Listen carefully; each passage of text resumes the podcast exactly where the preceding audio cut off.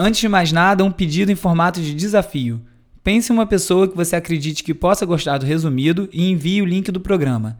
Semana que vem eu conto que impacto essa atitude teve na audiência. Será que conseguimos dobrar esse número? Resumido.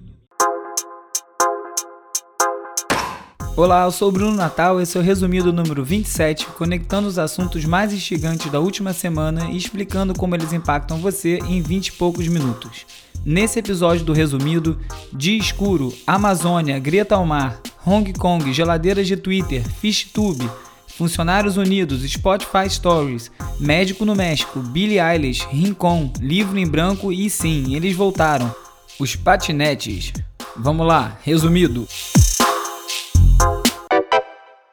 Na segunda-feira, às 3 horas da tarde, anoiteceu em São Paulo. Esse foi um dos assuntos mais comentados no dia, e isso se deve tanto a uma frente fria que entrou combinado com a fumaça dos incêndios e as queimadas que estão acontecendo no Paraguai e também na região amazônica.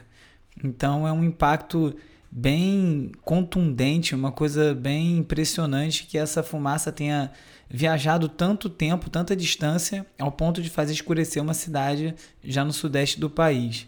Se você acha que essas queimadas são brincadeira e que o volume delas é exagerado, acho que ficou aí uma prova de que não é, né? E aí alguns cientistas, eu estava lendo na MIT, Technology Review, sobre geoengenharia e como alguns cientistas já estão rodando simulações do computador buscando formas de conter esse aquecimento sem que para isso seja necessário ou antes que se consiga conter a emissão dos gases que causam esse aquecimento global.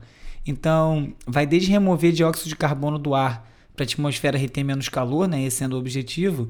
E aí em Harvard eles estudam como espalhar carbonato de cálcio na, na atmosfera para refletir o calor do Sol de volta. Na Universidade de Washington tem experimentos para aumentar a superfície das nuvens que estão sobre o oceano também para refletir esse calor. É, Fala-se em fertilizar a água do mar com ferro para aumentar a população de fitoplâncton para eles consumirem mais CO2 do ar. Assim, fora as questões éticas desse tipo de experimento, nada disso ataca a raiz dos problemas, né? que é a emissão de gases que provocam o efeito estufa. Enquanto isso não mudar, é, combustível fóssil e todo o resto, vai ficar se procurando paliativo a sueca Greta Thunberg, que é uma menina que há um ano começou uns protestos solitários na frente do parlamento sueco, pedindo atenção para as questões do clima no planeta, e ela virou uma voz, ela é super articulada e ela começou a chamar muita atenção para essa causa. Ela foi chamada para falar na ONU, no painel de mudanças climáticas, e ela se recusou a ir de avião para estar tá alinhada com o seu próprio discurso. É um dos grandes polu poluidores do mundo, as viagens de avião, e ela está indo de veleiro até Nova York. Ela está exatamente no meio da viagem, ela chega lá no final da semana e vai falar na, na ONU, depois ela vai no Chile também falar numa outra palestra. E assim, são atitudes assim, né? Óbvio que não vai mudar ela ter andado de avião, não, até porque o avião decolou, independente de ela estar tá dentro ou não. Mas é, tem um simbolismo forte, né? É uma, é uma menina que nasceu no planeta já com isso tudo em curso, que vai viver as consequências certamente disso que está que tá acontecendo. Então é bem legal essa postura dela e como ela traz atenção. E como a gente vai vendo várias pessoas cada vez se engajando mais nessas questões tão importantes, né? Um grupo que tem chamado bastante atenção com esse tipo de atitude são os funcionários do Google nos Estados Unidos. Recentemente eles fizeram um manifesto, disseram que exigiam que, que eles primeiro recusavam a ser cúmplice e exigiam que o Google parasse de fornecer tecnologia para um projeto chamado Project Maven, que eles ajudavam com tecnologia de, de inteligência artificial para analisar é, imagens de drone para ser usado em guerra, para ser usado em proteção de fronteira, e isso não ficou claro para os funcionários. Eles falaram: eu não trabalho para isso, eu não estou aqui gastando meu tempo para isso, e eu não quero que vocês, que vocês Google, né, quanto empresa, esteja fornecendo tecnologia para esse projeto. E o Google tentou rebater, mas acabou cedendo e, até onde se sabe, parou de fornecer essa inteligência para o governo dos Estados Unidos. E agora, essa semana, apareceu novamente um outro protesto deles contra um que se chama o projeto Dragonfly, que é um projeto do Google de adequação para a internet na China. Então, é um, um projeto que já vai basicamente entregando um Google totalmente censurado, né? que não encontra resultado para buscas como direitos humanos, prêmio Nobel, protesto estudantil. E os, os funcionários descobriram disso, mais de 300 funcionários assinaram uma carta e estão cobrando uma posição da companhia que não querem que isso seja dessa forma, que a companhia esteja envolvida com o governo, que tem tantas questões de direitos humanos e por aí vai. Essa semana, coincidentemente, o Business Roundtable, que é uma uma ONG, não sei se é exatamente uma ONG que fala, uma associação civil de CEOs do, das maiores empresas dos Estados Unidos e do mundo. Esse, essa semana eles assinaram, na verdade não todos, foram 181 que assinaram, ficaram 20 que não assinaram, que eu não consegui identificar quais foram, mas entre os signatários estava o presidente da Amazon, presidente da Accenture, é, empresas bem grandes.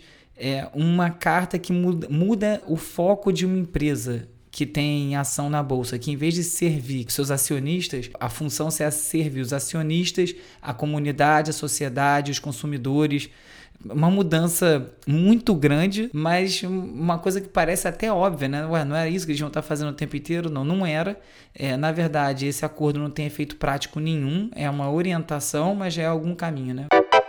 O Google Nest fez uma mudança importante e significativa nesses dias, que é o seguinte: a câmera não pode mais apagar a luz de funcionamento.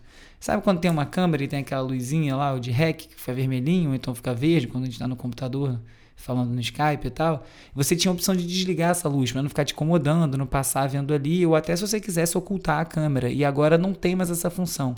Ela vai estar tá sempre ligada. Falei aqui em alguns episódios atrás sobre a questão do Airbnb, como vários eh, apartamentos estavam com câmera escondida, sem as pessoas estavam alugando saber, isso virou uma grande questão. O Airbnb está sendo processado por alguns e diz que não é problema deles. Enfim, essa lâmpada acesa tem essa intenção de não poder mais ocultar a câmera.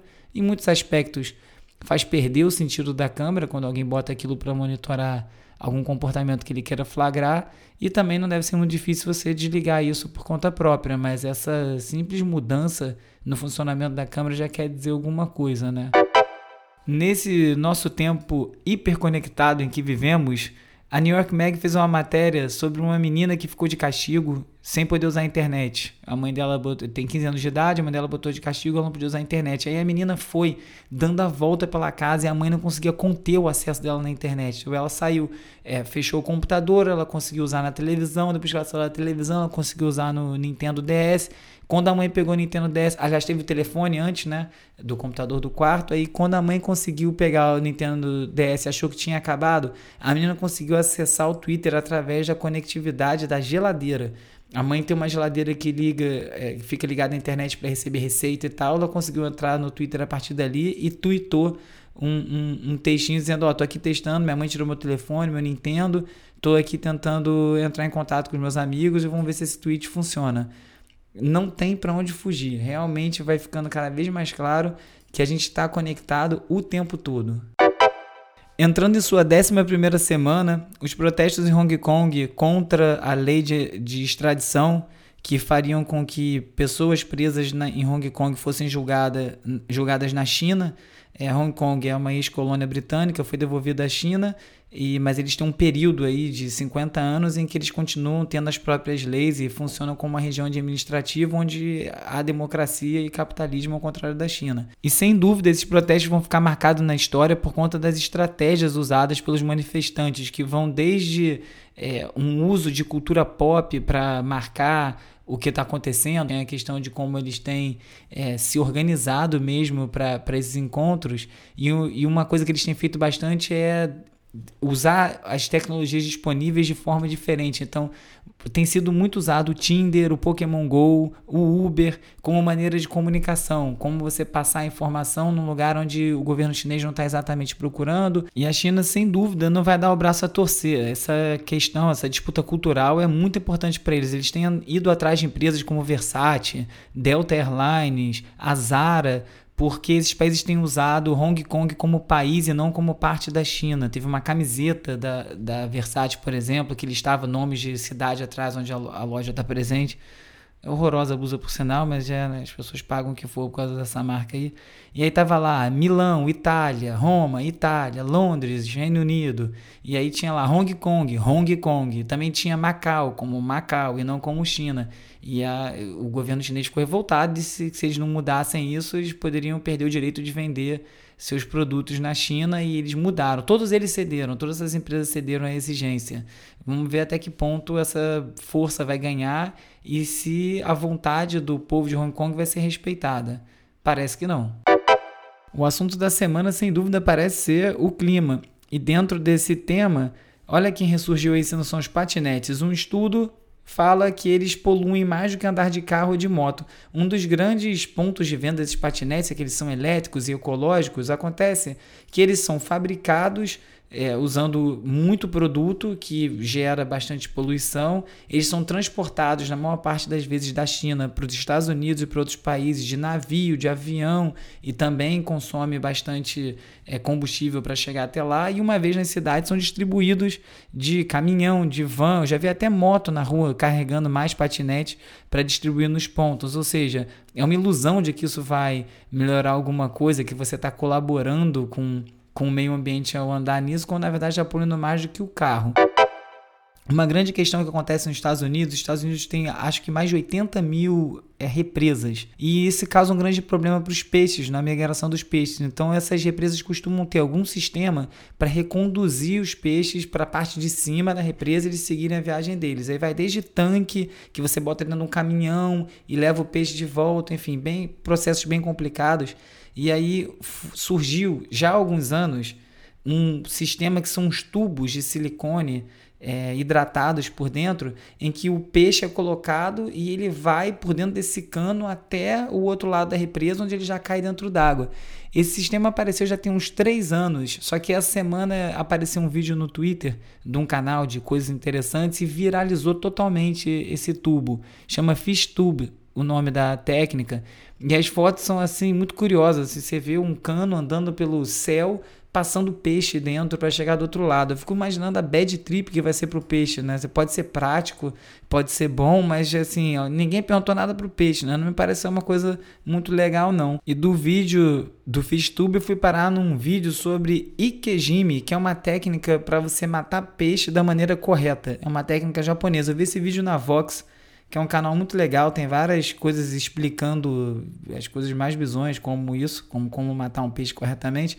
E aí é, mostra o processo inteiro, é um pouco chocante o vídeo, mas o cara pega o peixe e ele, ele vai direto com uma ferramenta no cérebro do peixe, depois ele sangra o peixe inteiro e aí sim bota ele no gelo e na água, porque isso não causa trauma para o peixe, né? Porque normalmente o peixe é, é pescado e ele é jogado dentro ali do, do, do tanque e fica lá até ele sufocar fica ali empilhado dentro do gelo até ele sufocar e morrer. Isso causa uma tensão na carne do peixe, é, gera coágulos de sangue, adrenalina dentro do peixe, porque ele está ali morrendo, e isso até é pior para o consumo do peixe depois. Então existe essa maneira que é mais, entre aspas, humana de matar o peixe, para você também comer uma carne melhor.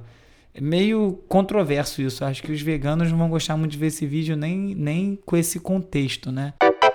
Nos Estados Unidos, uma das novas modas na saúde é você ir para o México operar e fazer cirurgia lá. Você contrata um cirurgião americano, marca esse encontro no México e ele usa a estrutura de lá para te operar e você acaba poupando dinheiro e algumas vezes até ganhando dinheiro, porque você pega o reembolso do, do plano de saúde e a cirurgia custou menos do que você pagou por ela no México. Esse é o ponto da saúde que está nos Estados Unidos, que não tem saúde pública, né? É, tudo lá é pago, os seguros são caríssimos e as pessoas estão fazendo essa reviravolta inteira, né? Você vai vendo como as coisas vão ganhando outros usos, né? O cara vai usar o Pokémon Go para organizar protesto, e o cara vai para México usar o hospital para ser operado por um médico americano. As pessoas vão se adaptando, não tem jeito. As coisas acontecem, as pessoas vão se adaptando. Falando em adaptação, o consumo de álcool nos Estados Unidos mudou bastante nesse verão. E a bebida mais comentada nos Estados Unidos é o White Claw, que na verdade é uma água com gás, com sabor né, aromatizada e álcool.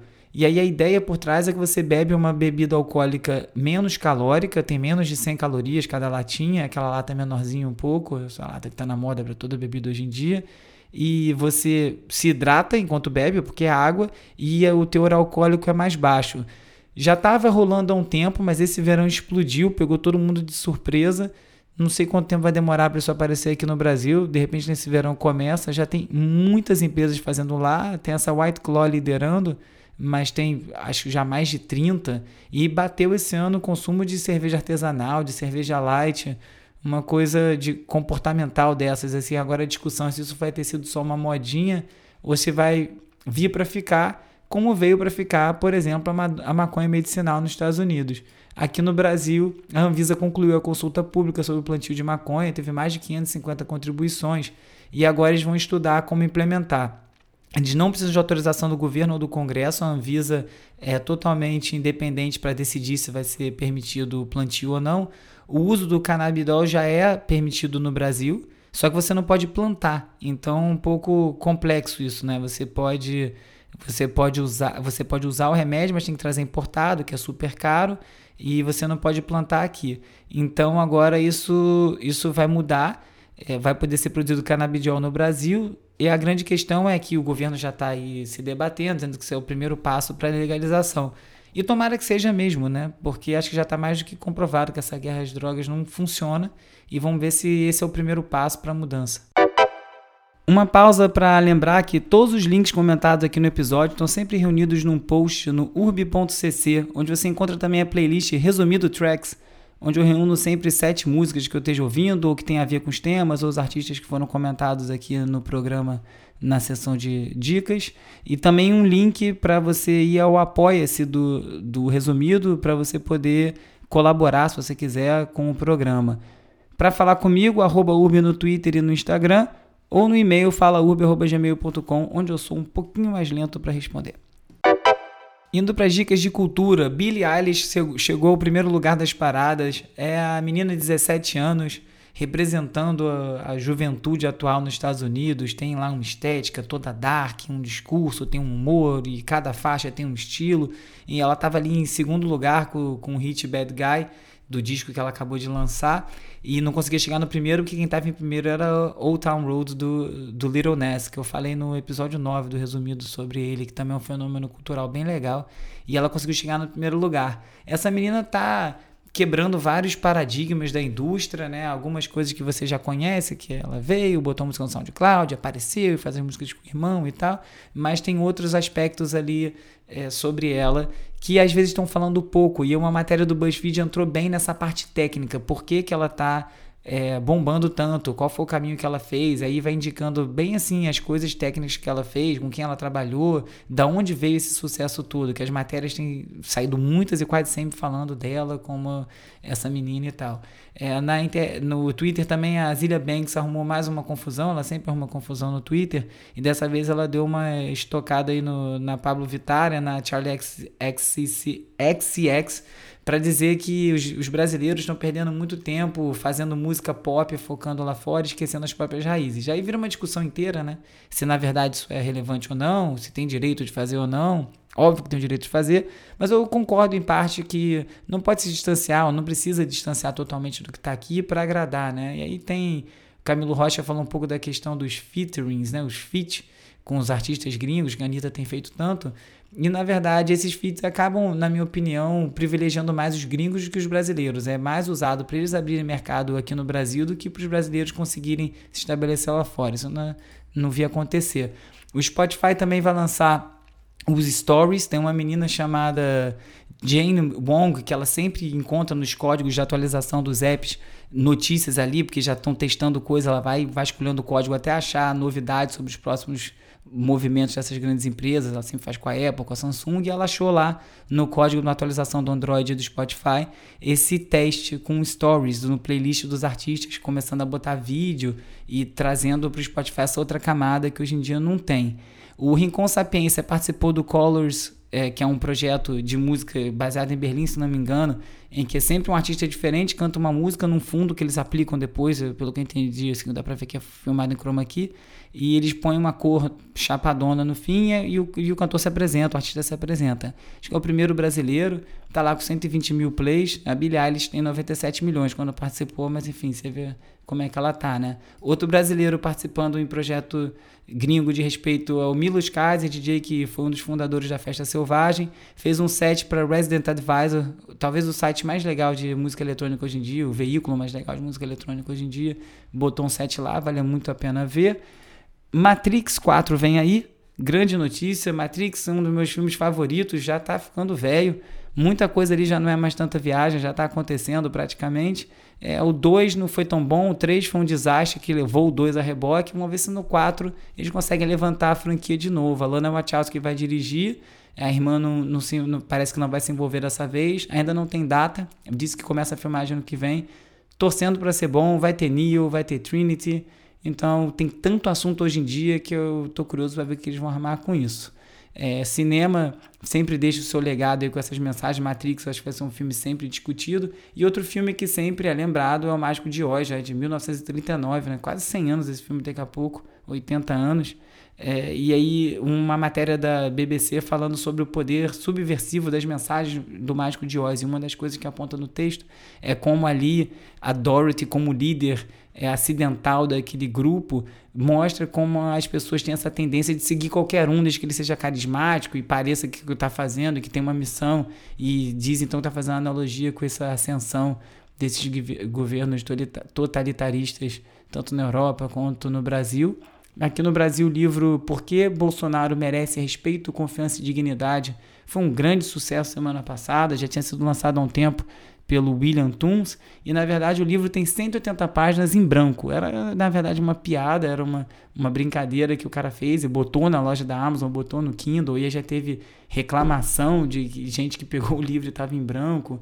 Enfim, virou um, um caso a se discutir sobre em que ponto anda o nosso governo.